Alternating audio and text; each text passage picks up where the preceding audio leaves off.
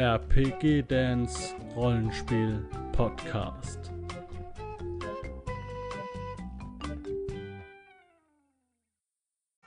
Hallo, schön, dass du wieder eingeschaltet hast hier zu einer neuen Weltenbeschreibung. Heute mit mir im ja, fiktiven Studio ist der Thomas. Hallo Thomas. Ja, hallo Dan. Jo, wir haben uns heute zusammengefunden, Moravot anzugucken. Moravot ist ja, ja ein, ein sehr nördliches Land, von dem ich mir sehr viel erhoffe, aber keine Ahnung habe. Ähm, ich würde sagen, steigen einfach mal rein. Ähm, die Leute können jetzt schon sehen, wo Moravot liegt. Ich habe wieder die Weltkarte eingeblendet. Moravot ist rot eingekreist und es ist sehr von Wäldern ähm, bestückt, sage ich jetzt. Was können wir denn in Moravot erwarten für eine Kultur, ne, also für eine Landschaft so? Ja, also ähm, Moravot mag das Land vielleicht für die Menschen dort heißen, aber äh, sieht man mal von ihnen ab, würde ich nur sagen, ist Moravot eigentlich als das Reich der Bäume zu bezeichnen, mhm. wo Menschen bestenfalls geduldete Gäste sind und sicherlich nicht die dominierende Zivilisation, die da den Wald äh, Stück für Stück wegholzt und dort siedelt, sondern tatsächlich mehr oder weniger im Schatten der Bäume lebt. Und das ist etwas, was äh, Moravot für mich auszeichnet. Ne? Also dieses unglaublich baumbestimmte, dominante, besondere, was klassische Wälder unterschiedlichster Form äh, ausstrahlen. Ja, ich habe ja schon, ähm, ich habe ja schon gesehen, äh, dass ähm, hm, ich habe kompletten Faden verloren. Kennst du das? Wenn man, ich habe jetzt gerade einen Gedanken gehabt, der war auf einmal komplett weg. Okay, der Wald in Moravot. Ähm, ich habe gesehen, ah, ich weiß es wieder. da ist es wieder. Da ist es schon wieder. Ja. Du siehst hab, den Wald vor Bäumen, laut der Bäumen nicht. Ich hab, Moravot ist ja ein relativ großes Land, wenn man mal auf die Karte guckt. Und ich habe schon gesehen, äh, als ich mir die Welt angeguckt habe, das sind ja nur zwei Millionen Leute, ne? Ja. Und äh, da habe ich mir schon gedacht, oh, oh, oh, da ist ja einiges im Argen. Und ähm, dann, also muss ich ganz ehrlich sagen, das, was ich da äh, gesehen habe in der Welt, das hat mich schon wahnsinnig fasziniert. Äh, denn ich bin auch bei, Mit, äh, bei DSA zum Beispiel großer Fan von Andergast und Nostria. Das sind so zurückgebliebene ja. Königreiche, so ein bisschen in der Zeit nach, äh, ich sag mal, die sind ein bisschen rückständiger und hauen sich die ganze Zeit auf die, auf die Mütze und die haben auch viel Wald mit dabei. Und äh, Moravot ja. Äh, kommt mir da ähnlich vor. Bisschen rückständiger noch. Oh. Ähm, ich kann es jetzt nicht groß mit DSA vergleichen, weil, mir da, weil ich da schlichtweg die Erfahrung nicht äh, in dem System so habe, was die Welt anbelangt. Aber es ist tatsächlich so, dass äh, Moravot äh, tatsächlich deutlich urtümlicher äh, daherkommt als viele andere Kulturen. Ja. Und man dort ähm, ja, in Anlehnung an ja, ich sag mal so slawische Wälder und Gegenden in Osteuropa äh, natürlich mit einer sehr dünnen Besiedlung nur zu tun hat. Ja? Und in den Tiefen der äh, dortigen Wälder äh, kann man dann eben auf die ganzen verschiedenen äh, Sagengestalten treffen, die ähm, typisch sind für äh, ja, diesen slawischen Kulturkreis. Ja. Ja, ich habe schon, ähm, ich habe jetzt gerade mal die Bilder so eingeblendet, die ich vorbereitet habe. Das sind natürlich dann auch so die, die typischen Ortschaften, kann man, gerade sehen, die so quasi im Wald versuchen, ihr kärgliches Dasein zu fristen, kann man so sagen. Also der ja. Wald ist ein ganz, ganz starkes Thema. Ähm, aber mit Germanien, so das äh, frühe Germanien oder so, hat das jetzt nichts zu tun. Wirklich slawisch. Oh, ich meine, wir können jetzt anfangen, darüber zu diskutieren. Ich bin zwar Archäologe und kann durchaus Slawisches von Germanischem unterscheiden, aber äh, ich glaube, für den einfachen Spieler äh, ist das erstmal äh, tatsächlich zweitrangig.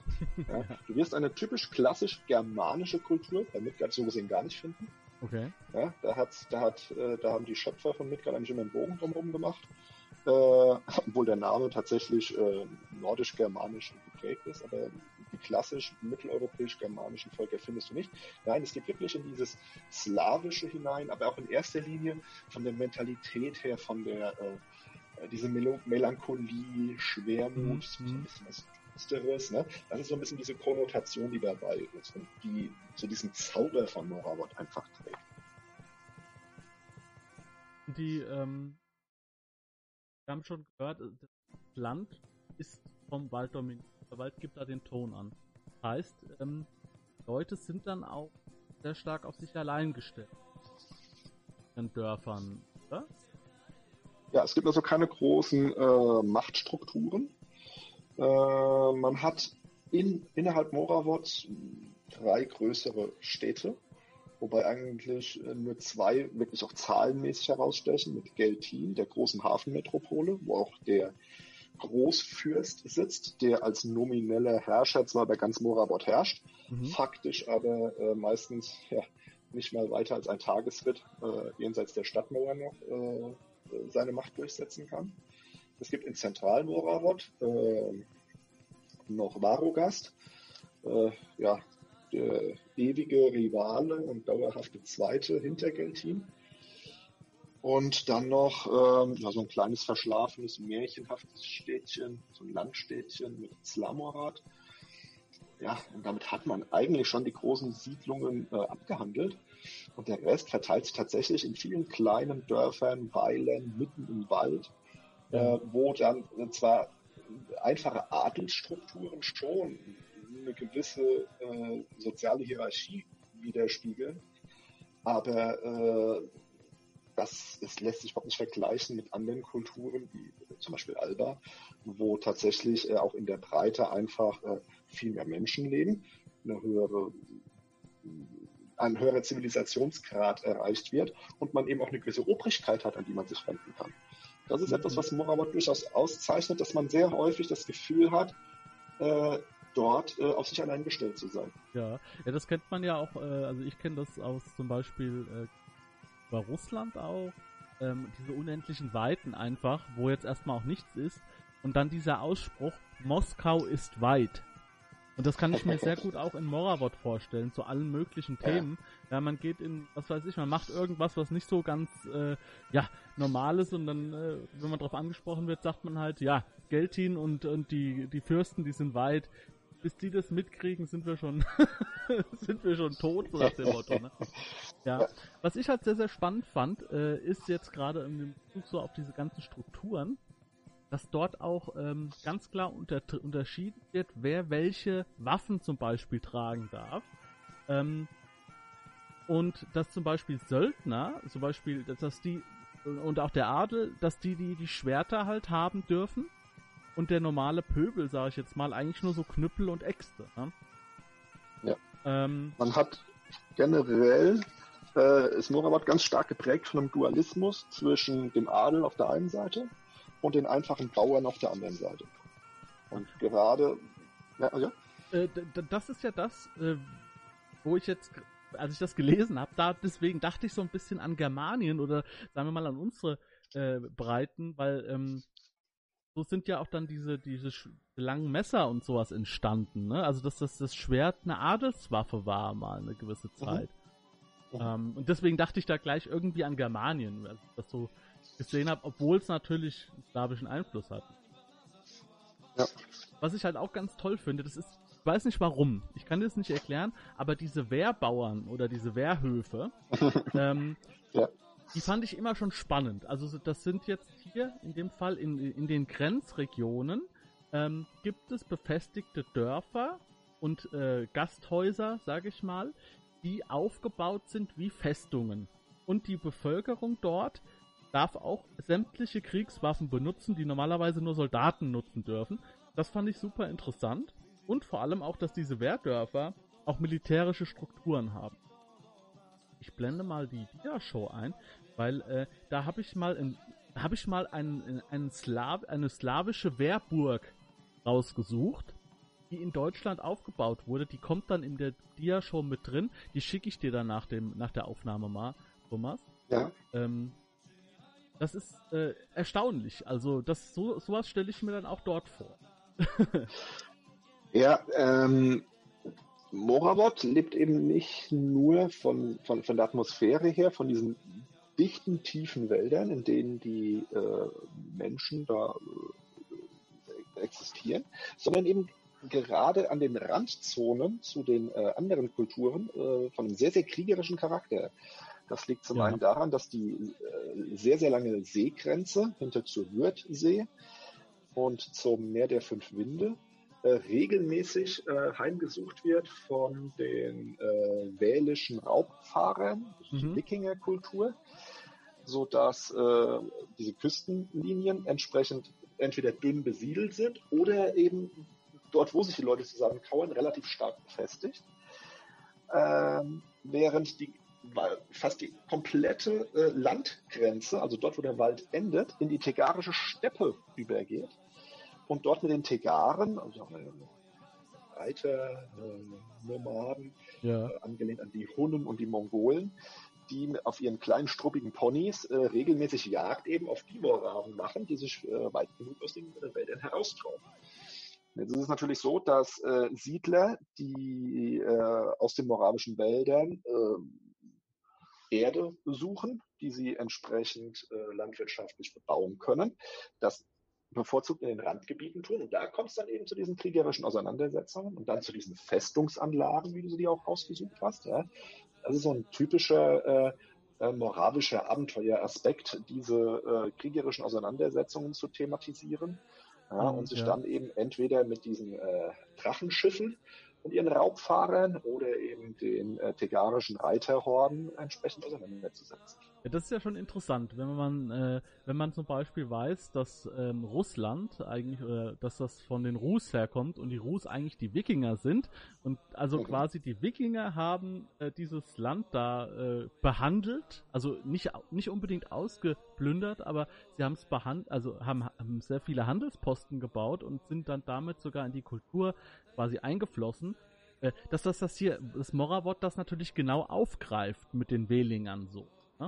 Ja, das findest du hauptsächlich im Norden, ja, wo die äh, äh, gesamte Bernsteinküste von der Würzsee eben so langsam von Moravot nach Wähland übergeht und da einfach eine Mischzone ist, in der immer weiter dieser wählisch-kulturelle Einfluss in diese Wälder einsickert. Ja. Da kann man das genau sehr gut äh, nachzeichnen und auch die Brega, der Hauptfluss äh, in Moravot, ist äh, durchaus mit der Wolga zu vergleichen und eben sicherlich eine der Haupthandelsachsen, die eben auch von den wälischen Kauftfahrern dort äh, äh, befahren wird.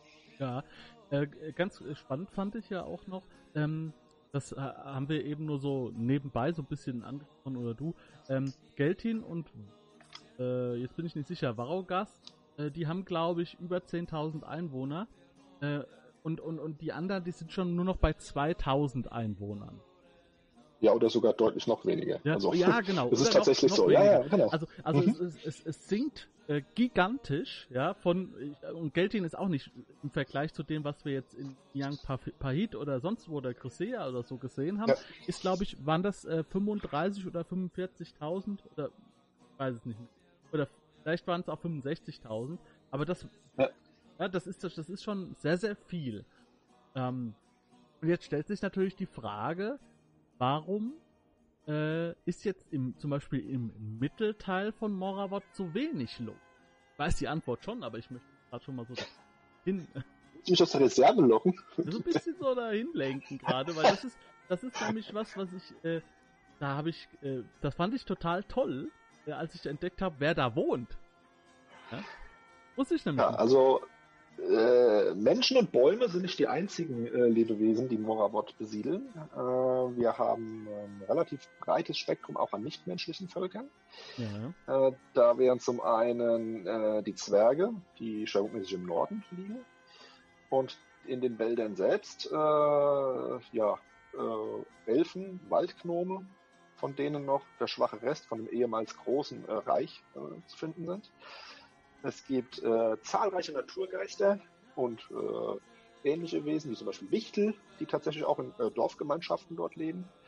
Aber eben auch äh, in den Tiefen des Rakudin, eines äh, düsteren Zauberwaldes, äh, eine Gruppe Schwarzalben, die sogenannten Verborgenen, die dort ähm, ja, sehr zurückgezogen, aber in einer eigenen Stadt leben und ja, ihren eigenen etwas morbiden Zauber ausstrahlen.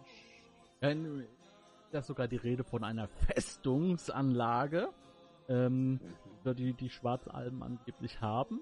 Und äh, ja, Schwarzalben, warum ist das jetzt für mich so sensationell? Ich habe ähm, mal in einer Gruppe, der ein, äh, ein Elf war, der sich, der aber in Wirklichkeit ein Schwarzalb war, quasi als Elf getarnt hat.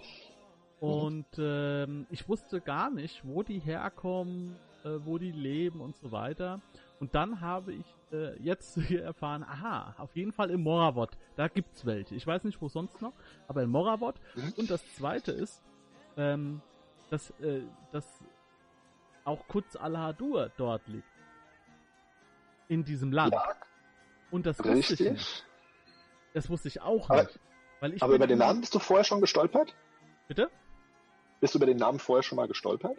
Ich bin in diese Gruppe gekommen, als die, nach, äh, das, als diese Gruppe schon nach zwei Jahren echter Spielzeit äh, ja. endlich Kurzaladur gefunden hatten. Und quasi, ah. ich wurde so auf dem letzten Drücker, bei dem letzten Fürst, wo die waren, der hat gesagt, hier, nimm den da mal mit. Und bin okay. dann direkt nach Kutz Aladur gereist. Deswegen konnte ich das gar nicht einschätzen. Ich wusste auch gar nicht, dass ich in Moravot bin. das war so, das waren so die, ja. Das waren so die Anfänge von Midgard, weißt du?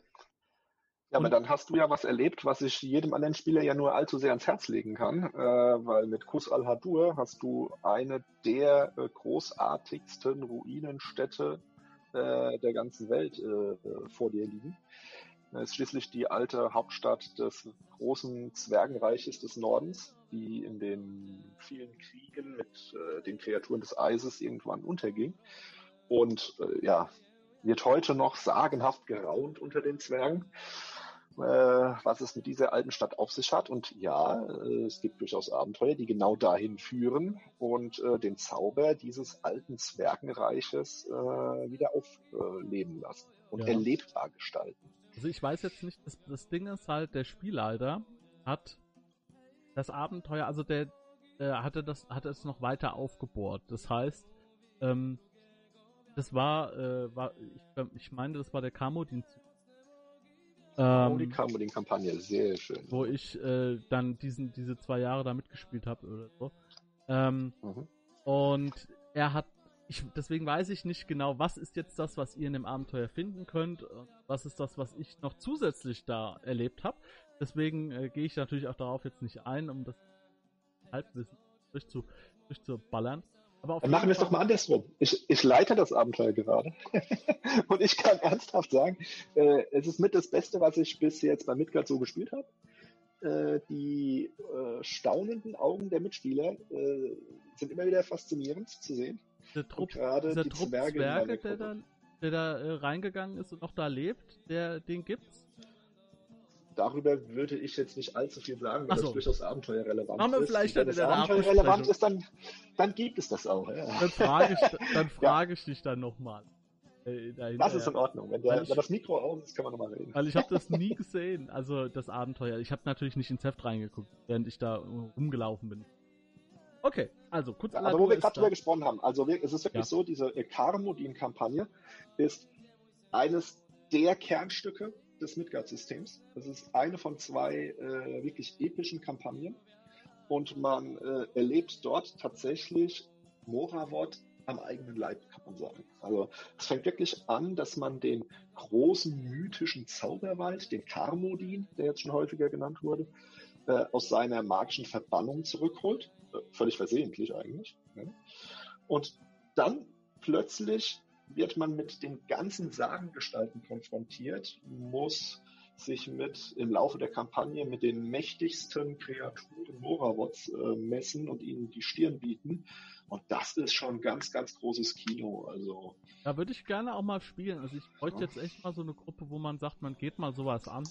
Ähm, mal auch mal äh, dann äh, was jede zwei Wochen mal oder so ein Termin oder jede Woche mal, um mal so ein Kamodin zu denn ähm, ich habe ja nur einen ganz kurzen Ausschnitt gesehen oder erlebt. Ähm, ja. Und es war wirklich toll. Also, ähm, ja. Oria äh, at his best, würde ich mal sagen. Ja.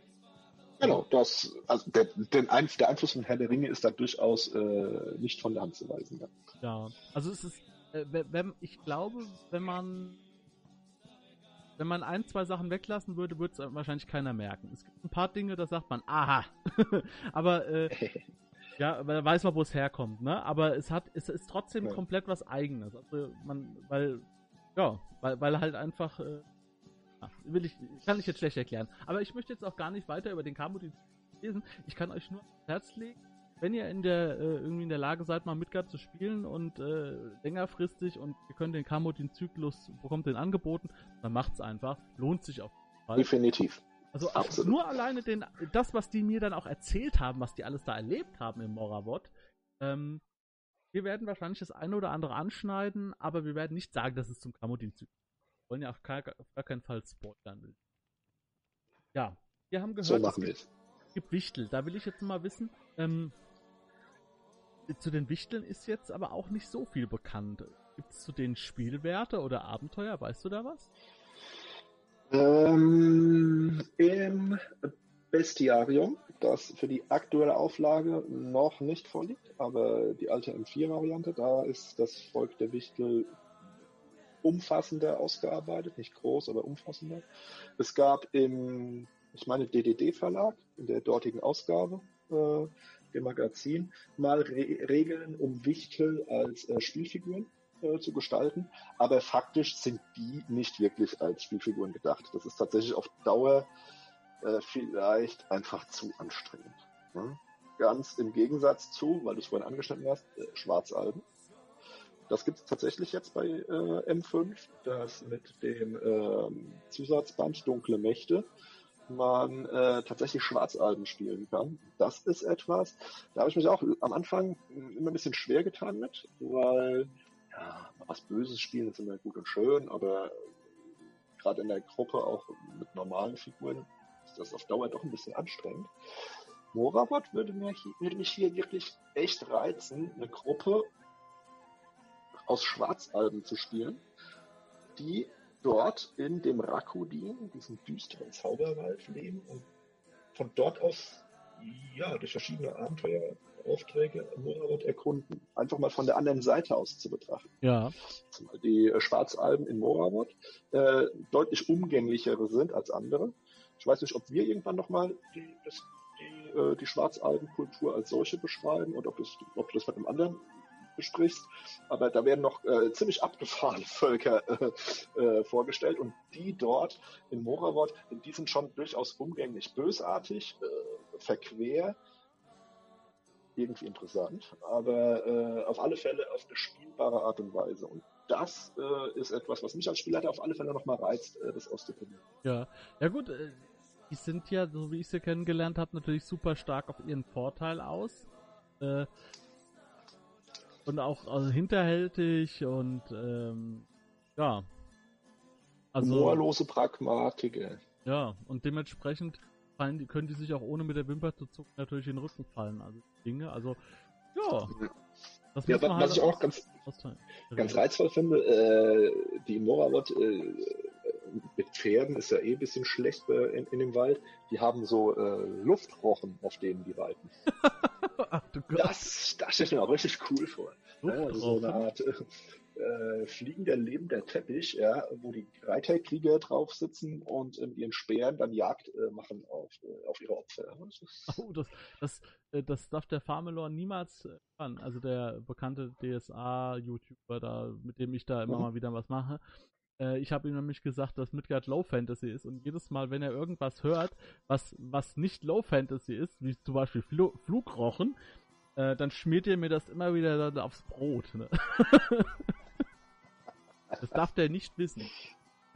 Okay. Ähm, also Wichtels, Wichtels haben wir da, wir haben Berge, wir haben Elfen und wir haben äh, Nachtalben, äh, Schwarzalben. Äh, das ist, das ist ja so an, an äh, sagen wir mal, ähm, an einer Vielfalt, die es bis jetzt noch, die ich bis jetzt noch in keinem Land hatte, so an einer, einer Völkervielfalt. Ja, wenn du mich jetzt so fragst, fällt mir auch spontan jetzt keine, äh, keine Region ein, wo zumindest äh, auch so viele ähm, äh, auf einem höheren Zivilisationsgrad halt leben. Ne? Also wirklich komplette ja. Städte. Ja. Also von Elfen, reinen Elfenstädten ist bei Moravut zwar nicht die Rede, aber äh, kann man zwischen den Zeilen durchaus zumindest kleinere äh, Landsiedlungen äh, durchaus äh, vermieten. Ja gut, der Wald ist tief. Die, äh, die Elben, die Elben äh, steigen hoch in die Bäume. Also ähm, Warum soll da. Also ich würde es nicht vergleichen mit den drei großen Elfenstädten in Alba. Das ist schon äh, was eigenes, ne? Aber äh, an Anzahl äh, rein tummeln sich da schon sehr viele Elfen und Waldgnomen im Morabat rum. Auch wenn die jetzt keinen eigenen äh, König dort vor Ort haben, der jetzt eine wirkliche Machtstruktur darstellt. Das ist nicht der Fall. Also da ist, eine bunte Vielfalt ist auf jeden Fall gegeben.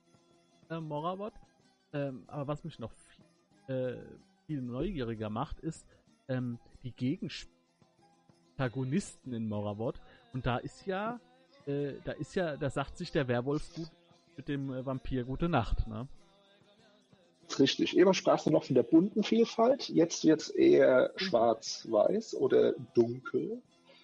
Ich fange mal mit den äh, ausgesprochen guten an. Äh, Moravot ist bekannt für äh, die Flammenaugen eine Organisation, äh, die sich für die Vertreter des wahren Lichtes halten. Fanatische Hexenjäger, die äh, genau auf das Jagd machen, was in Moravot eigentlich äh, an Düsterem durch die Wälder streift. Und dabei, ja genau, in die Richtung. Und die, die Vorgehensweise, die diese Hexenjäger an den Tag legen, die die fragen meistens halt erst danach, äh, was wirklich vorgefallen ist, mhm. nachdem man zugeschlagen hat. Ne? Ähm, deswegen kann man die durchaus auch mal zu den Gegenspielern zählen. Ja? Äh, aber machen wir uns nichts vor. Die dunklen Wälder, das ist die Heimat von Untoten, von Wölfen, jeglicher Couleur. Also es sind Dunkelwölfe, Geisterwölfe, Wolfsmenschen, Werwölfe. Äh, alle lustigen Fantasy-Worte, die man mit Wolf kom sinnvoll kombinieren kann, äh, lassen sich in Moravot äh, finden. Ja, und, und Vampire, ganz klar. Ich meine, der Bezug nach äh, Transsilvanien äh, kommt nicht von ungefähr, ja. Wobei man aber nicht nur die einfachen Blutsauger dort hat, sondern auch eine ganze Menge an sogenannten Wukups, äh, Vampirkreaturen, die sich von allem anderen ernähren können, außer Blut. Seien es Gefühle, seien es Fähigkeiten, sei es Magie. Es ist ein ganz, ganz breites äh, Spektrum, was da abgedeckt wird und äh, ausgesprochen reizvolle äh, Spielansätze bietet, wenn es mal darum geht, nicht mehr die Abenteurer nur äh, am Handel auszusaugen, sondern ihnen, ihnen eben auch mal äh, auf andere Art und Weise Gefahren zu bieten, die ihnen ja ihre Zauber äh, schwächen oder äh, ähnliche Dinge. Ja. Anrichten so wie ich das jetzt äh, mitbekommen habe, sind ja äh, dort nicht nur, man, ist, man sagt nur so, so lapidar, das sind ja mal, äh, also da gibt es auf jeden Fall Vampire und Werwölfe. Nein, es sind ja auch sogar die mächtigsten Vampirfürsten. Da einige der mächtigsten leben ja auch im. Ne? Absolut. Also, ja, also ähm, da ist nicht nur der äh, 015 Vampir, sondern da geht's richtig zur Sache. Genau, da sind noch die Herren von den 0815 Vampiren und deren Herren anzutreffen. Ja, das ist richtig. Also, äh, was ich dort als Spieler und auch als Spieler, der schon erlebt hat, da misst man sich tatsächlich mit äh, absoluten, äh, hochspezialisierten, finsteren Wesen. Und das Schöne, gerade das, was für mich dieses, dieses Moravot auszeichnet, so dieses, diesen Hang zu, zu Grusel und Horror, so ein bisschen das Düstere, ja. ja. Und ich habe selten so das Gefühl gehabt, so leicht scheitern zu können an den, an den, an den, äh, an den bösen Gegnern, an diesen finsteren Kreaturen. Also wenn, wenn Alba irgendwo umzieht oder so, naja, Mist, wir ziehen uns halt zurück, wir holen Hilfe beim nächsten Tempel, äh, da ja. finden wir ein paar Ordenskrieger, die können uns bestimmt helfen. Da bist du in den Wäldern auf dich allein gestellt. Und das ist etwas, was in dieser, in dieser Intensität äh, selten man in anderen Kulturen so schön greifbar rüberbringt. Ja. Ja, die Strukturen fehlen, wie du sagst. Äh, das, genau, in Alba, da kannst du dich auch auf die Kirk beziehen oder auf irgendwelche ja. Rechte als Bürger oder was auch immer. Einfach nur so, ich sag mal, so Menschenrechte so ein bisschen. Ähm, ja, wenn du da alleine Wald bist, wie gesagt, die Hexenjäger kommen und äh, ja, Wer weiß, ob ja, du nicht. Da, also selbst wenn du die rufen kannst, überlegst du dir dreimal, ob du sie rufst, weil die Konsequenzen vielleicht schlimmer sind, als äh, wenn du alleine äh, gegen äh, die Finsternis ausgezogen wärst. Das ist ja quasi Inquisition, so. Äh, ohne, ohne äh, dass irgendjemand da so drüber guckt. Genau, es ist das, was man unter dem äh, düsteren Bild der Inquisition kennt. Also ich habe da auf jeden Fall, das ist das ist so genau mein Ding. Also ich meine, ich weiß nicht. Ich finde es auch irgendwie komisch, dass man sowas könnte man eigentlich auch in anderen Ländern spielen. Aber irgendwie, wenn man so sagt, äh, ähm, man hat so ein Land, in dem das so alles so auch auch der Kultur so äh, veranlagt ist, so in dieser Schwere. Ähm, der also auch in der Musik wahrscheinlich findet man das dann wieder, so diese Schwermut und sowas. Da hat das natürlich nochmal eine ganz andere Wirkung dann, ja. Ja, ich, wenn man ganz am Anfang, ja, sprachen am Anfang von den Bauern. Ja? Bauern, Adel, du hast ein Dorf, das sind 200 Bauern, die haben einen niederen Adeligen, der davor steht, ja. Dann, der hat vielleicht drei, vier äh, Krieger, und, und das war's. Ja? Da gibt es keine große Organisationsstruktur. Da, wird, äh, da gibt es vielleicht einen, der äh, noch nicht mal Beruf, hauptberuflich Schmied ist, sondern nebenbei ab und zu mal die Esse äh, anheizt. Ja? Das mhm. ist eine einfache, grundbodenständige Bevölkerung, ja? die dann, wenn äh, sie plötzlich mit einem mächtigen Werwolf konfrontiert werden, hoffnungslos überfordert sind. Ja? Und äh, da kommt dann eine Abenteurergruppe rein. Ja, ja, ja perfekt. Und, und, und die, diese Spannung dazwischen, die finde ich großartig. Weil, weil sich die, die, die Abenteurer da auch wirklich richtig mal als Helden fühlen können. Ne? Weil die, die sind da wirklich, die stechen da einfach heraus aus diesem, äh, äh, aus diesem einfachen, schlichten Umfeld. Ja klar, ich meine, du, du bist ja sogar, du bist ja sogar theoretisch so einem äh, einzelnen Adligen bist du ja sogar gefährlich dann. Wenn, wenn man mit fünf, Richtig. vier, fünf Helden kommt und er hat halt dann seine vier, fünf Söldner, ähm, dann ist man ja fast eben, ebenbürtig. Ja. Ähm, mal abgesehen, gut, der kann natürlich noch eine Miliz ausrufen, so, aber ich weiß, was du meinst. Also man hat dann schon eine ganz, man, man hat eine ganz andere Herangehensweise. Ja. Als wenn man weiß, dass da im Hintergrund einfach irgendwie ein Clan steht, der nicht tausende äh, äh, erfahrene Kämpfer ausheben kann. So, ne? Genau. Ja. Und man weiß auch, wenn wir dieses Dorf jetzt hier ausrauben, dass, bis das irgendjemand mitkriegt, haben wir uns schon komplett umgezogen, so nach dem Motto. Ich, ne? ich, weiß nicht, wie viele moravische Dörfer schon von Abenteurergruppen geplündert wurden, ne? aber das führt jetzt, glaube ich, auch ein bisschen zu weit. Ich habe, ich habe wieder mal ein Ding, was ich auf meine To-Do-Liste setzen muss. Nachdem ich, nachdem ich schon mal aus Versehen bei DSA einen ganzen, also ich weiß nicht mehr, wie die hießen, aber das waren so Zigeuner, äh, so wie Zigeuner. Ähm, mhm. Ich habe aus Versehen äh, dafür gesorgt, dass diese komplette Sippe äh, äh, quasi gelünscht wurde. Das waren auch mehrere hundert. Hey. Aus Versehen, das war ein Versehen. Äh, das habe ich abgehakt. Ähm, Na, wenn es das besser macht. Jetzt muss ich nach Morabot.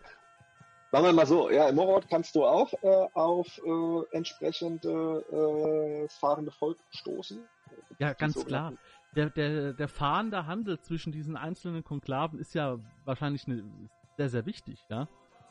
Selbstverständlich, genau. Ja.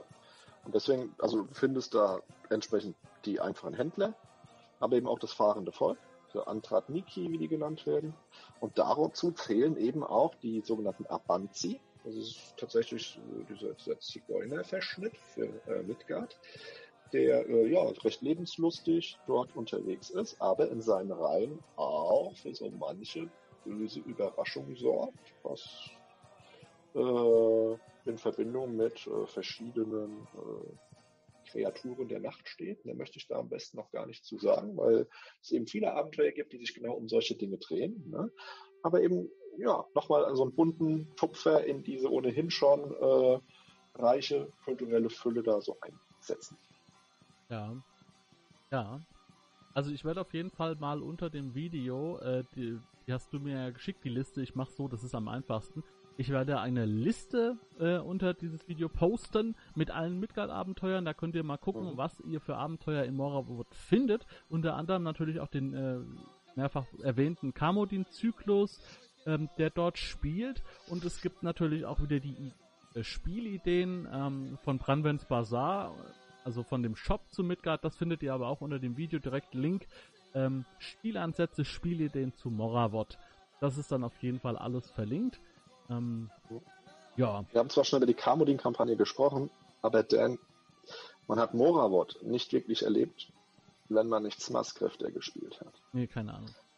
Ein absoluter Abenteuerklassiker von Gerd Hupperich. Okay. Es gibt Leute, die lieben es.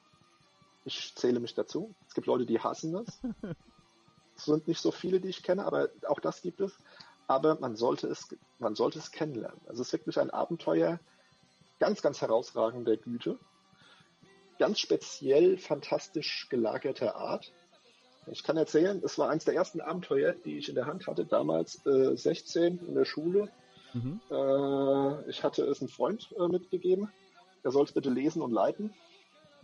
Äh, er hat es mir zwei Wochen später wieder mitgebracht, hat gesagt, du, ich verstehe es nicht, ich habe es gelesen, keine Ahnung. Aber wenn du es leitest, spiele ich es, weil verstanden habe ich eh nichts. okay. Und es hat funktioniert. Es hat wirklich funktioniert. Und ich habe das Abenteuer jetzt drei, vier Mal geleitet in meinem Spielleiterleben. Und ich muss sagen, da habe ich meine Reifeprüfung drin gemacht in diesem Abenteuer und ich verbinde wunderbare äh, Erlebnisse daran und äh, kann jedem nur empfehlen, sich diesen märchenhaften Charakter äh, der, des kleinen Städtchens Slamorat auszusetzen und dort dem Geheimnis des Smaskrifter nachzugehen. Hm es ist auf alle Fälle eine Erfahrung wert. Ein Urteil muss ich dann jeder selber machen, aber äh, jetzt rede ich offensichtlich und ich bin ein Riesenfan davon und das äh, sollte man auf alle Fälle mal erwähnt haben, dass es mit diesem Abenteuer etwas gibt, was es sonst auch so, auch bei anderen Rollenspielsystemen, ich in der Form noch nirgendwo gesehen habe. Uh, oha. Immer gefährlich. Ja, dann erwartet man natürlich super viel jetzt, ne? Das ist bis jetzt auch in den nächsten Fällen enttäuscht worden. Also man kann an der Struktur, äh, mit der Struktur Schwierigkeiten haben, aber äh, besonders ist und bleibt es.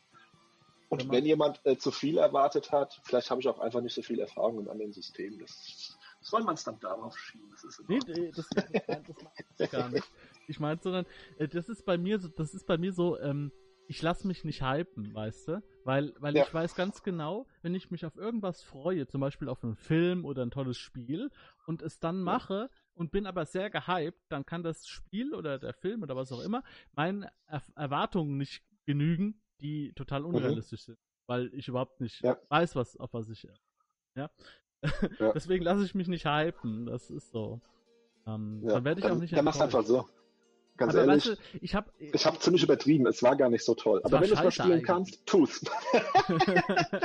es, und es spielt auch eigentlich gar nicht in Moravot.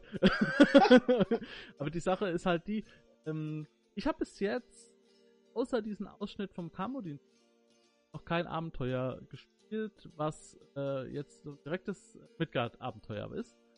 Ähm, mhm. Das waren meistens selbstgeschriebene Sachen. Oder das war ein total abgedrehtes Ding. Äh, vom Lefrick, Grüße gehen raus, so heißt er im Forum, der, das, der hat es geleitet vom äh, Rainer Nagel, äh, so ein bisschen abgedreht mit Chimären und so, und da kam dann auch dieses grüne fliegende Schwein Vorschein und so. Das war sehr abgedreht, ja. Ähm, ja. Und das war, äh, das, das sehe ich, das war auch nur so ein Kurzabenteuer, so das sehe ich jetzt auch nicht als großes Midgard-Abenteuer an. Also da habe ich noch viel Potenzial, da muss ich noch viel erleben bisher. also Moravot bietet auf alle Fälle eine große Fülle an Möglichkeiten, um äh, abwechslungsreiche Abenteuer äh, zu erleben. Ja. ja. also wie gesagt, also da kann, da kann man alles spielen, vom äh, verarmten Adel, der sich da irgendwie verdingen muss als Söldner. Ähm, man kann äh, wehrhafte Bauern, ehrliche äh, hart arbeitende Männer spielen, die mit ihrer Axt ausziehen, um ihr Glück zu suchen. Ähm, man kann auch ein, ja, man kann so ein bisschen äh, städtisches kann man halt nur in ein, zwei Regionen spielen, aber ich glaube, dafür ist es auch nicht das richtige Land. Aber gerade diese Hexenjäger-Geschichte, Van Helsing, so in diese Richtung, die machen das Ganze nämlich super interessant.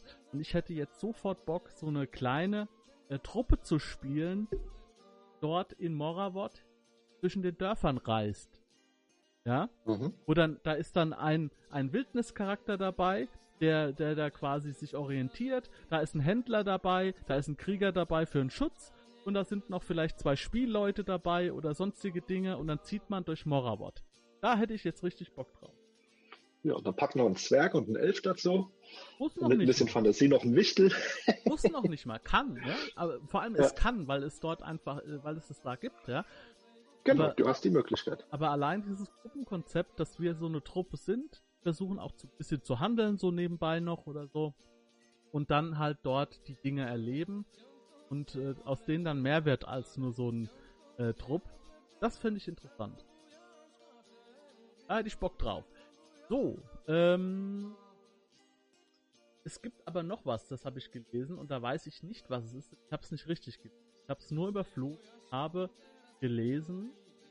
Warte mal hier umschalten. Ähm, irgendwo gibt es da noch jemanden, der nennt sich Blutgräfin. Ja. Wer ist das? Äh, Im Norden äh, Morawots äh, liegen, liegt das Land der Weißen Berge, Bilogora. Gehört nominell schon noch zu äh, Moravot.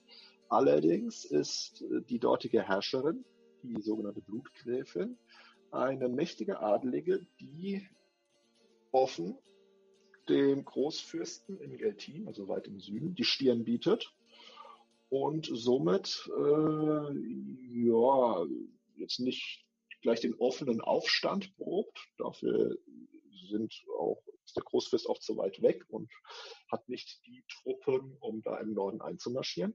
Aber es ist sicherlich eine Situation, die durchaus äh, bürgerkriegsähnliche Zustände nach sich ziehen kann, wenn denn äh, der äh, Süden, also sprich der Großfürst und vielleicht auch in, in Verbindung mit der zweiten Stadt Varogast, der Meinung ist, den Herrschaftsanspruch im Norden durchsetzen zu wollen. Und in diesem Spannungsverhältnis äh, schwebt momentan so ein bisschen die Politik von Moravot. Also quasi, ähm, er ist durch alles, also der Fürst in Geltin ist durch die Angriffe ähm, äh, der Wehlinger und durch die durch das äh, durch das Land einfach zu schwach, um genug Truppen ja. aufzustellen, um äh, effektiv da oben im Norden äh, Tabula Rasa zu machen. Und äh, ja. der Norden hat kein Interesse daran, weil der Süden zu schwach ist, um ihre Interessen zu stören. Kann man das so sagen?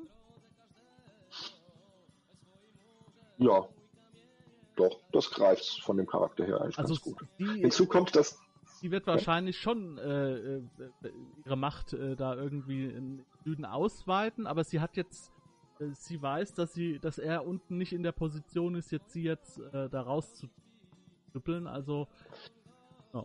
ja, so stelle ich mir zwischen, vor. Ja, zwischen den äh, südlichen Waldgebieten und dem Belogora liegt halt der Rakudin, dieser Finsterwald mit den Schwarzalben. Ja. ja. Das heißt, die Verbindung ist zwar über eine längere Straße gegeben, aber jetzt auch nicht so eng, dadurch, dass eben weite Teile des Waldes dort zumindest für viele Menschen tabu sind. Und äh, deswegen ist diese abgesonderte äh, Situation im Norden durchaus auch mit dieser politischen Sonderstellung einfach einhergehend. Ja, hinzu kommt, dass in den Belogora eben auch dieses kleine Zwergenkönigreich noch existiert. Ja, und so dass dieser äh, dieses gesellschaftliche Gemisch aus äh, Menschen und Zwerge sowieso eine etwas eigene Einheit darstellt, die sich so ein bisschen kulturell vom restlichen Moravot äh, unterscheidet. Das heißt, ein kleines Zwergenkönigreich ist beschrieben, wie viele Zwerge da leben? Da fragst du mich was, da muss ich mal reingehen, gucken. Also hier bei Moravot nicht. Wir werden uns nochmal über die Zwerge unterhalten. Dann habe ich auch garantiert ja. Zahlen dazu. Ja, ja. Aber, ich kann mir gar nicht aus dem eigenen so aus dem, aus dem Kopf äh, sind es definitiv gar nicht viele. Äh, ich würde sagen äh, wenige tausend. Äh, aber sie sind vor allem de deswegen auch so klein, weil sie sind der äh, ja, klägliche Rest von dem großen äh, nordischen Zwergenreich, das vor tausenden Jahren mal den Norden Midgards dominiert hat. Und äh, vor dem Hintergrund ist es tatsächlich äh, ja sehr bescheiden, was dann heute noch vorhanden ist. Er nennt Ja. sich zwar immer noch der König von dort, ne, aber wir hatten das schon von über Kus al-Hadur gesprochen. Man weiß nicht genau, wo diese Ruinenstadt, das, äh, das alte Herz dieses Reiches liegt. Selbst der Zwergenkönig weiß es nicht. Und äh, ja, er residiert dann eben ähm, ja, in heute relativ unbedeutenden Hallen. Äh, und es wäre natürlich für das Volk der Zwerge nicht nur in Moravot, sondern tatsächlich von ganz Midgard von ganz besonderem Interesse, wenn man äh, diese alte Stadt Kus al-Hadur wiederfinden würde. Aber eben, eben, solange man in diesem Schatten lebt, erscheint jedes andere Zwergenreich äh, klein und relativ unbedeutend auf moralischem Grund. Ja, ich habe keine, äh, sag keine Vorstellung, wie groß so Zwergenreiche sind. Weil, also ich würde nach meiner, nach meinem Gefühl gehen, dass die halt schon deutlich kleiner sind als äh, Menschen, äh, gerade so Menschenstädte. Sagen wir mal so, ich würde sagen, so ein Drittel von großen Menschenstädten, vielleicht die Zwergenstädte, ähm, weil man halt alles aus dem Berg raushauen muss. Und ähm, ja, Ja, das Ahnung. ist, das ist aber ein bisschen äh, ein Trugschluss. Also es gibt tatsächlich auch äh, viele oberirdische Ja. Zwergenstädte, gerade in Alba oder auch in Wieland. Aber wir heben uns das für Mann anders Also, auf. Wie gesagt, die das- Zwerge, also dass, dass es jetzt rein oberirdische gibt, das weiß ich nicht. Aber ich weiß zum Beispiel von äh, der einen oder anderen Stadt, die ich jetzt hier noch nicht erwähnen will, dass es dort eine sehr große Ruine äh, gibt. Und ja, genau. Ja. Das ist dann wahrscheinlich dem Handel und dem Leben mit den Menschen und Jagen und so weiter geschuldet. Man muss die Stadt ja auch versorgen, da macht man sich ja so keine Gedanken drüber. Ähm, okay, okay. Also, ich würde sagen, das ist schon mal ähm, relativ guter, ein guter Überblick, ein guter Einblick. Wir haben auch ein paar Spielplätze, genannt, wir haben Abenteuer genannt, die stattfinden. Ähm, Look and ich habe noch eine Abenteueridee. ja, bedingt. Ich habe mich ja auf das äh, auf unser Gespräch heute so ein bisschen vorbereitet und äh, festgestellt, dass tatsächlich in Geltin die Gewürzstraße beginnt, eine sehr große Handelsstraße, die den kompletten östlichen Kontinent Midgards, also Sirau, erschließt. Und ja, also so ein Zug saß, da kam wirklich die Idee, mal hier eine Gruppe an Leuten, wirklich einfache Händler, Söldner, alles, was zu so einem großen Handelszug dazugehört, Grad 1, die in Geltin angeheuert werden und dann von dort mit einer großen Handelskarawane losziehen, beginnend in den moravischen Wäldern und dann über die Tegarische Steppe bis zum Erlikul und von mir aus Kantaipan bis zum Ende der Gewürzstraße einmal über diesen Kontinent zieht. In einem groß angelegten Abenteuerzyklus. Und da ist äh, Moravot, weil dort natürlich auch die Gewürzstraße beginnt, einfach äh, super für geeignet. Aber auch für Spieler, die eben auch die Welt noch nicht so kennen. Gerade Moravot ist etwas, was durch seinen slawischen Charakter äh, und die ganzen Fülle an äh, kulturellen Hintergrund, den wir jetzt mal so ein bisschen aufgeblättert haben, sich super eignet, dass der Spieler einen leichten Zugang dazu finden Ja, weil das vertraut und bekannt ist. Und von dort aus Stück für Stück in diese exotischeren östlichen Kulturen vorzustoßen und hineinzuwandern, das finde ich absolut reizvoll, das mit Leuten gerade zu spielen, die sich eben in Midgard noch gar nicht so gut auskennen und so entlang dieser Handelsstraße Stück für Stück diese östlichen Kulturen kennenlernen. okay. Das ist kein Problem. Ich baue schon mal einen Charakter, würde ich sagen. Ja, hervorragend. Hast du morgen Zeit? äh, ja. ich sag's Mittag, äh, ich Äh, sag's ich Mittag, leider nicht. ich sag's Mittagessen bei meinen Eltern ab. Na gut. ja. Ähm, das sowas liebe ich ja total. Das mag ich gerne. So so rund so so Abenteuer äh, vielleicht auch ein bisschen länger als ein, zwei Abende, die dann halt auch mal ähm, eine gewisse Reise einfach darstellen. Ja, gerade für den Anfang ähm, sowas mal dann äh, zu erleben. Das ist auf jeden Fall äh, sehr, sehr wichtig. Gibt es da eigentlich bei Midgard irgendein Abenteuer, in dem man jetzt nicht alles, aber äh, so ein paar äh, Positionen abklappert? Weißt du da was? Also es gibt äh, tatsächlich äh, spezielle Abenteuer, mit denen man bestimmte Kulturen äh, kennenlernt. Mhm. Äh, das war damals in den äh, d- d- d- 90ern, war das äh, tatsächlich äh, üblich beim Verlag, die fremdartigen Kulturen mit entsprechenden Reiseabenteuern zu erschließen. Ähm, da kommen wir auch noch drauf zu sprechen. Also gerade die nächste Sache, die wir besprechen wollen, nach Wordlan. Da gibt es so ein Abenteuer für WLAN, für Kantaipan. Ähm, aber äh, diese Tradition ist dann ausgelaufen. Da ist mir jetzt so nichts mehr bekannt, dass man das aktuell nochmal groß aufgegriffen hätte. Ja. Aber das sind schon äh, schöne Bezüge, wo man eben gerade als äh, Fremde diese Kultur kennenlernt. Ne? Man ist schon schwer genug, äh, äh, eine fremdartige Kultur wie Krankheit haben, das fernöstlich, chinesisch, japanische, aus sich selbst heraus zu erschließen. Und da ist es ganz toll, wenn man ein Reiseabenteuer hat, wo man äh, Figuren aus Alba, Moravot oder eben Kulturen, die einem zugänglicher sind, äh, mit dieser fremden Kultur dann vertraut macht, indem ja. man dorthin reist, einen Auftrag erfüllt und dann mit den ganzen äh, kulturellen Besonderheiten äh, auf humorige, auf spannende, auf anspruchsvolle Art und Weise konfrontiert. Ja. Ja, das ist auf jeden Fall. Auf jeden Fall. Ja, da gibt's, da gibt's leider, leider ist auch das falsche Wort, aber da gibt's halt zum Beispiel bei DSA halt schon äh, ein paar mehr Sachen so, ähm, die das auch aufgreifen. Das ist einfach toll, ja. Also das weiß ich auch nur, das habe ich auch jetzt nie gespielt, so ein Abenteuer. Ich weiß es nur, weil der Spielleiter, mit dem wir damals CSA gespielt haben, der hat halt gesagt, ja, ich würde gern das und das und das Abenteuer spielen. Das hat er mir schon so oft erzählt. Ähm, weil, also damals, weil äh, da halt dann äh, so, weil das so quasi so Reiseabenteuer waren, wo man äh, die Welt sich angucken konnte. Ne? Das, mhm. Ja, das gefällt mir schon. Schon interessant. Na gut, ähm, Jetzt die Frage. Look and Feel von Moravot. Ist es, ist es sehr düster und bedrückend? Würdest du sagen, das ist so der Tenor Moravot? Das ist sicherlich ein Schwerpunkt, den man setzen kann, wenn man das möchte. Also für mich hat es eigentlich immer etwas, ja, so leicht melancholisches, düster, vor allem wildromantisch. Und mir ist Begriff eingefallen, den man eigentlich mit, mit Fantasy nicht ganz so findet, aber Mystery. Ja, also viele Leute, Zauberei, wer es Arcanum gelesen hat der, und die Zauber kennt, da ist es nicht mehr so, da, da, verliert der Zauber halt seinen Zauber. Ne? Ich finde in Moravot, ah, da, da, da, kann man die Leute immer noch mal so ein bisschen überraschen mit dem was Düsterem und was Besonderem. Ja? ja. Und der Horror dieser subtile, den man über diese finsteren Kreaturen so vermitteln kann. Das ist so ein bisschen so für mich das, was Moravot auszeichnet. Ne?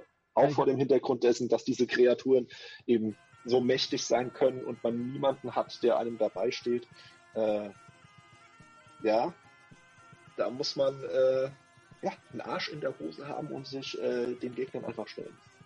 Ja, ich habe nämlich, die Frage habe ich mir gestellt. Ich habe äh, bei Moravot ja reingelesen, was die Welt so weiter. War mir jetzt sicher bei der Bilderauswahl. Und ähm,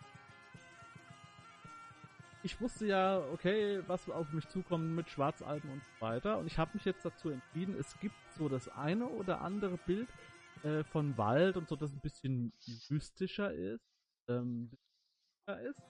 Aber ich habe auch sehr, sehr viele Bilder ganz, also von, von normalen Wäldern drin. Auch, auch mal ein heller mhm. Wald und so weiter. Denn ähm, mhm.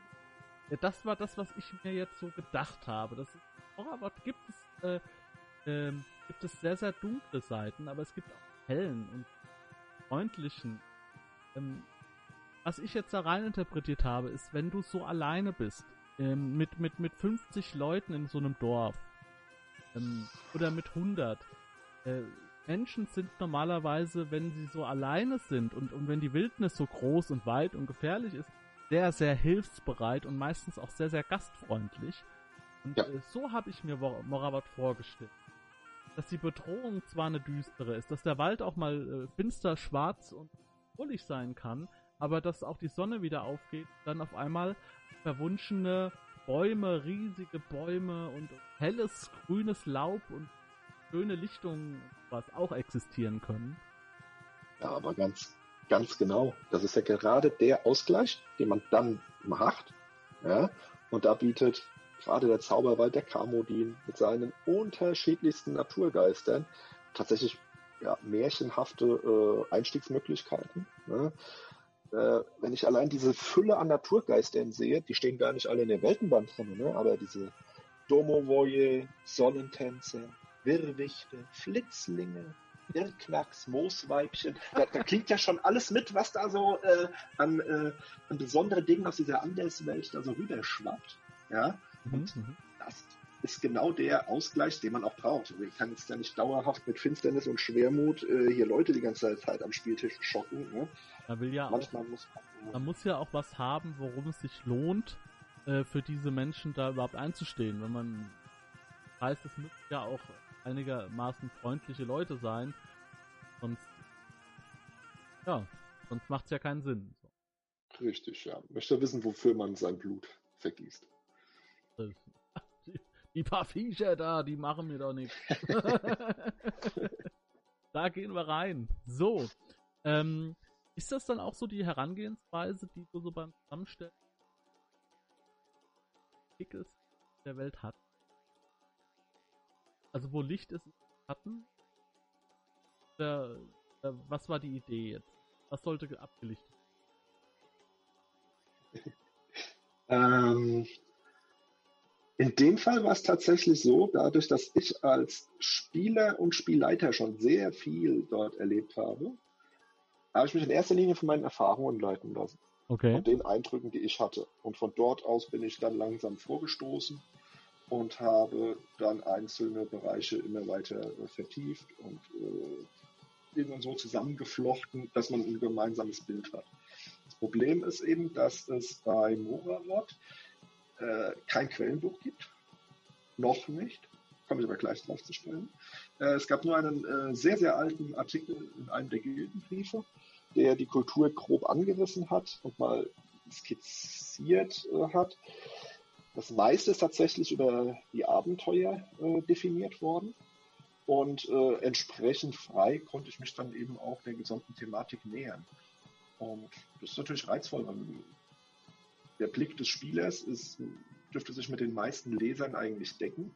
Und so erkundet man dann eben wenigstens die, die wichtigsten Strukturen äh, Moravots und kann immer wieder mal einzelne Schlaglichter auf diese fantastische Kulisse dahinter werfen, ne? ohne aber äh, schon zu viel eben zu verraten beim ersten Lesen.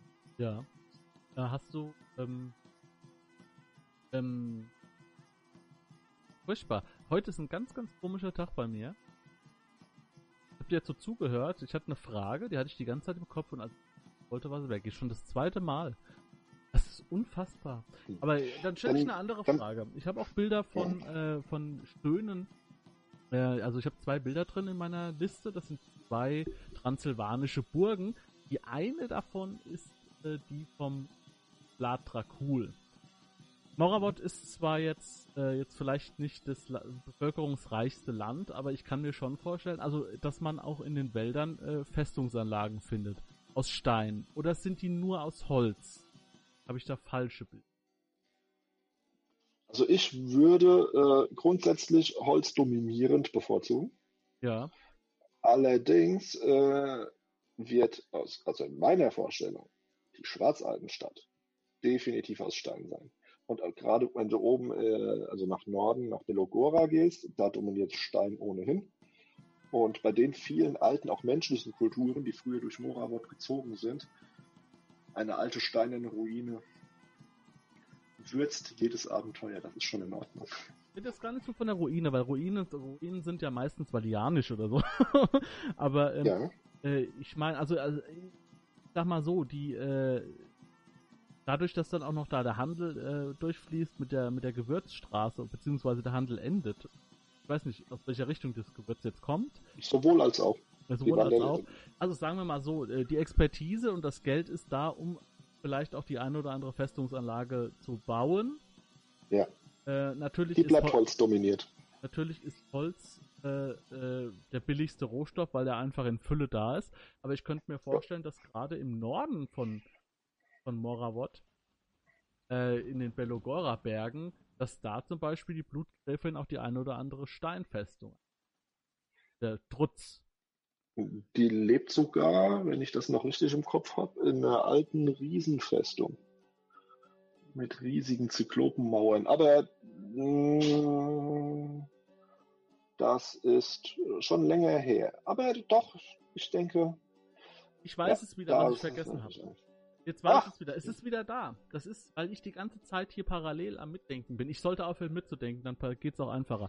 Finde ich erstaunlich, dass, äh, oder bemerkenswert, dass es zu Moravot kein Quellenband gibt, aber sehr, sehr viele Abenteuer und auch sehr, sehr große äh, äh, äh Abenteuerzyklen. Ähm, das ist, das ist doch, das, das, das beißt sich doch irgendwie. Also das finde ich irgendwie seltsam. Ich finde, es beißt sich gar nicht, weil es eine historische Entwicklung abbildet. Die Kamodin-Kampagne fing an äh, Ende der 80er mit einem Abenteuer. Da war von Moravot fast nichts bekannt. Mhm. Und darüber wurde die moravische Kultur Stück für Stück erschlossen. Und als dann Alexander Huiskis, also der Autor der weiteren Kamodin-Kampagne, dann Stück für Stück weitere Abenteuer nachlieferte, definierte er damit in immer größerem Maße die Welt aus, also ah, die Kultur Mohammed aus. Und äh, je mehr dort erschien, in dem Fall dann durch die Abenteuer, desto weniger ist ja die Notwendigkeit gegeben, nochmal einen Quellenband nachzuliefern, weil das Material grundsätzlich schon existiert. Ja, es hat einfach nicht mehr den Reiz, äh, ich erfinde jetzt was Neues, weil das gibt es schon, es liegt halt in Abenteuern vor. Ja. Es hat niemand aus diesen Abenteuern herausgezogen und daraus tatsächlich dann nochmal äh, einen Kulturbeitrag verfasst. Ja? Aber äh, dadurch, dass es äh, an verschiedensten Abenteuern diese Informationen gab, äh, sah man einfach als Spieler nicht mehr so sehr die Notwendigkeit, weil man kannte das ja, wenn man es erlebt hat. Ja, ja. ja? Hat trotzdem niemand, also äh, einen potenziellen Autor nicht davon abgehalten, aktuell ein Quellenbuch einzureichen. Liegt tatsächlich beim Verlag vor. Ich kenne es nicht, ich habe auch nicht reingesehen. Ich weiß nur, dass äh, das Lektorat noch nicht äh, begonnen hat oder noch nicht durch ist. Allerdings besteht durchaus die Hoffnung, dass wenn das Material äh, sich mit den Vorstellungen des Verlages deckt, dass man diese äh, schöne Kultur möglicherweise mit einem eigenen Quellenbuch auf eine neue, noch tiefer gehende Stufe äh, stellen kann. Okay. Was ich absolut großartig fände, weil ich äh, sehr begeistert bin von der Kultur, wie man vielleicht äh, an der einen oder anderen Stelle jetzt schon äh, erfahren hat. Und äh, ich bin auf alle Fälle sehr gespannt, äh, wie dieses Projekt weiter voranschreitet. Okay, also das ist jetzt quasi so Rumors aus der, äh, der Redaktion quasi. Das heißt, es liegt da was vor. Inwieweit da jetzt äh, im Moment dran gearbeitet wird, ist fraglich. Das weiß man nicht. Weil jetzt ja. Ich weiß Moment, es nicht, ja. Weil jetzt im Moment. Ja, genau, du weißt es nicht. Selbst wenn, man darf ja sowas auch nicht rausposaunen. Immer unbedingt. Weil man, wir wissen ja jetzt äh, auch, äh, dass im Moment ja das Bestiarium dran ist. Ne? Also es könnte ja Richtig, genau. es könnte theoretisch sein, dass nach dem Bestiarium direkt äh, daran weitergearbeitet wird oder ist es noch irgendwas anderes im Köcher, das weiß man nicht. Ähm, jo. Vielleicht sind ja dann, das werden, wir werden dann, wenn das Bestiarium erscheint, werden wir ganz genau reingucken und da können wir nämlich dann sehen, wenn dann so ganz, ganz viele Sachen aus Moravot auf einmal auftauchen, die vielleicht vorher überhaupt nicht beschrieben waren oder nur so ganz gering am Rande, dann wissen wir schon, wo die Reise hingeht. das ist wahr. Weil du Bestiarium gerade angeschnitten hast, ja. hat mit Moravot relativ wenig zu tun. Aber dieser Weltenband, in dessen Reihe ja jetzt auch diese, äh, unser Gespräch hier äh, aufgezeichnet wird, ja. äh, hat tatsächlich dazu geführt, dass sich im Midgard-Forum Leute zusammengefunden haben, die den Weltenband durchgeforstet haben nach Kreaturen, die irgendwo erwähnt sind, aber im alten Bestiarium keine ah. Werte hatten. Und so fing man an, die alle zusammenzutragen, damit, wenn der neue, äh, das neue Bestiarium erscheint, dass man auch tatsächlich, so weit wie möglich, sämtliche Kreaturen, die irgendwo im Weltenband erwähnt sind, auch dort im Bestiarium dann mit entsprechenden Werten wiederfindet. Also mhm. ganz tolle Sache, die von den Spielern selbst äh, ins Leben gerufen wurde, äh, selbst organisiert, zusammengetragen und in Verbindung, also in Abstimmung mit dem Verlag jetzt äh, in Arbeit sind. Das, das ist auch ein, eine tolle ja? Sache.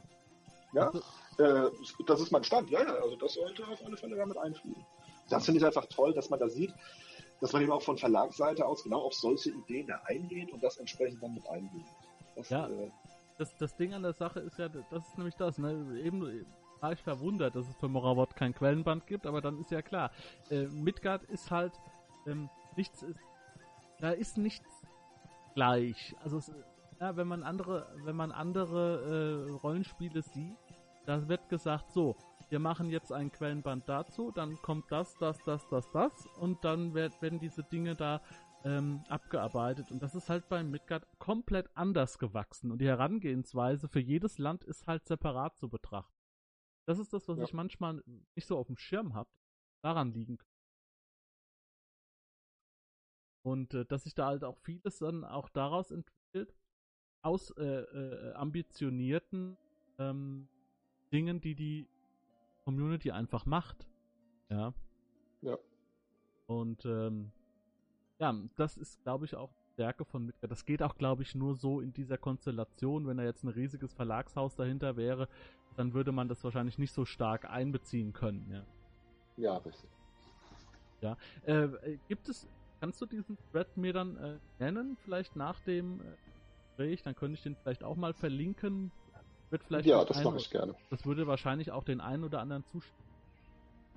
Ähm, da mal mhm. reinzugucken vor allem, was, was, was dann da alles auf jeden Fall Neues äh, vorkommt. Ja.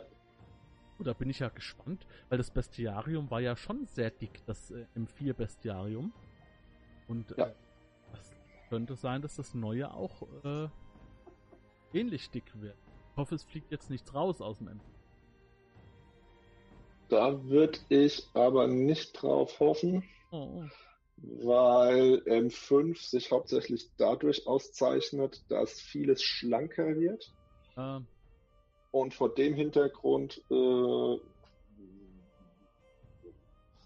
ja, ist, ja. ich weiß, es gehört, es gehört jetzt hier halt nicht so zu, weil es ja eigentlich ums Bestiarium geht, aber nur mein Gedanke dazu ist, ich komme ja aus einer wirtschaftlichen Ecke, weil ich Einzelhandelskaufmann bin und ähm, ist natürlich so, wenn man jetzt das Bestiarium mit seinen 300 oder 400 Seiten von M4 nehmen würde und heute drucken würde, dann würde wahrscheinlich ein Preis auch rauskommen, der jenseits der 50 Euro ist. Also ich gehe mal davon aus, dass der locker in, in, Farbe natürlich und so weiter, der heute halt dann ja. so seine 60 Euro kosten müsste. Äh, dementsprechend muss man ja. auch sehen, wo man einspart. Aber mir wäre es dann lieber, wenn man vielleicht an den, aber das ist nur meine Meinung, wenn man vielleicht an den Beschreibungen des Viehzeugs ein bisschen kürzt, dass, die, dass, dass das vielleicht nur ein bisschen kur kurz beschrieben ist, ja. aber trotzdem wertetechnisch alles drin ist. Das ja. wäre mein, meine Hoffnung. Aber ich glaube nicht, dass es dazu kommt. Wir müssen uns überraschen lassen. Ich habe auch keine Einblicke. Jo, jo. Ich werde es einfach abwarten und mich freuen, wenn es da ist. Genau. Und man kann ja auch die M4-Sachen immer noch äh, äh, adaptieren, das ist überhaupt kein Problem. Ja, ja, das ist tatsächlich unproblematisch. Ja. So, ähm, Werwölfe, also Wehrwesen allgemein sind in. Eine Sache haben wir, glaube ich, noch.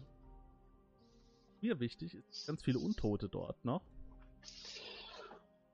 Ja, wir haben zwar mit den Vampiren zumindest mal die äh, Hauptvertreter dort erwähnt, aber ja, von wandelnden Leichen, Nachtmaren, Wiedergängen und all dem Zeugs, was man auch in dem dunkle Mächte, äh, das, das ist ein ganzes Kapitel über Untote. Ja.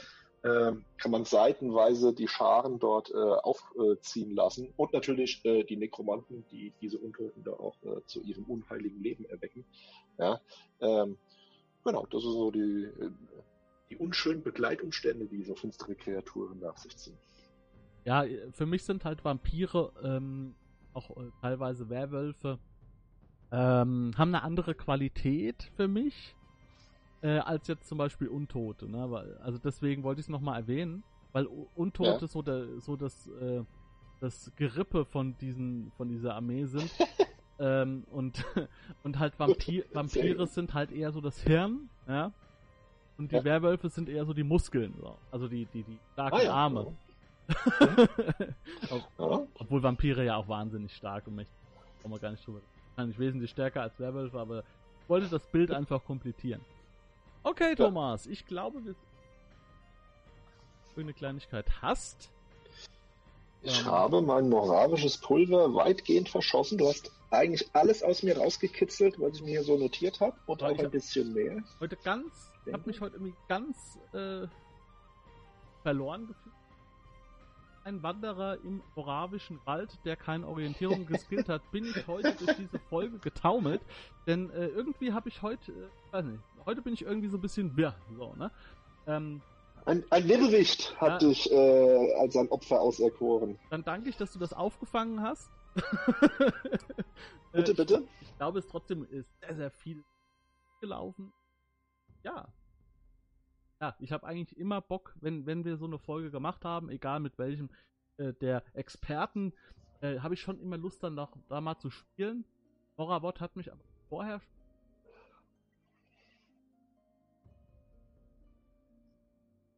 Ja, freue ich mich. Das ist schön. Alles klar. Dann danke ich dir und wir sehen uns dann beim wieder. Ihr Leute da draußen, alle Informationen findet ihr unter dem Video der Infobox. Ähm, da habe ich alles für euch nochmal zusammengetragen. Wenn was fehlt, einfach in die Kommentare nochmal was äh, reingeschrieben, dann ergänze ich das. Danke dir, bis zum nächsten Mal und ciao. Ja. Bitte sehr und tschüss. Wenn du Lust hast, neue Abenteuer mit deiner Gruppe zu erleben, dann schau unbedingt mal in meinen Webshop www.dance-abenteuerwelt.de Bücher, Abenteuer und Battlemaps für das Online-Spielen. Ich habe für dich in meinem Webshop das Abenteuerpaket Orient gratis zur Verfügung gestellt. Das Abenteuerpaket zu meinem Midgard Let's Play Das Herz einer Prinzessin enthält über 50 Handouts und Grafiken. 7 Battle Maps und über 150 orientalische Münzen, die du in dein Roll20 oder in einen anderen virtuellen Spieltisch einbinden kannst. Link zu den Angeboten in der Beschreibung.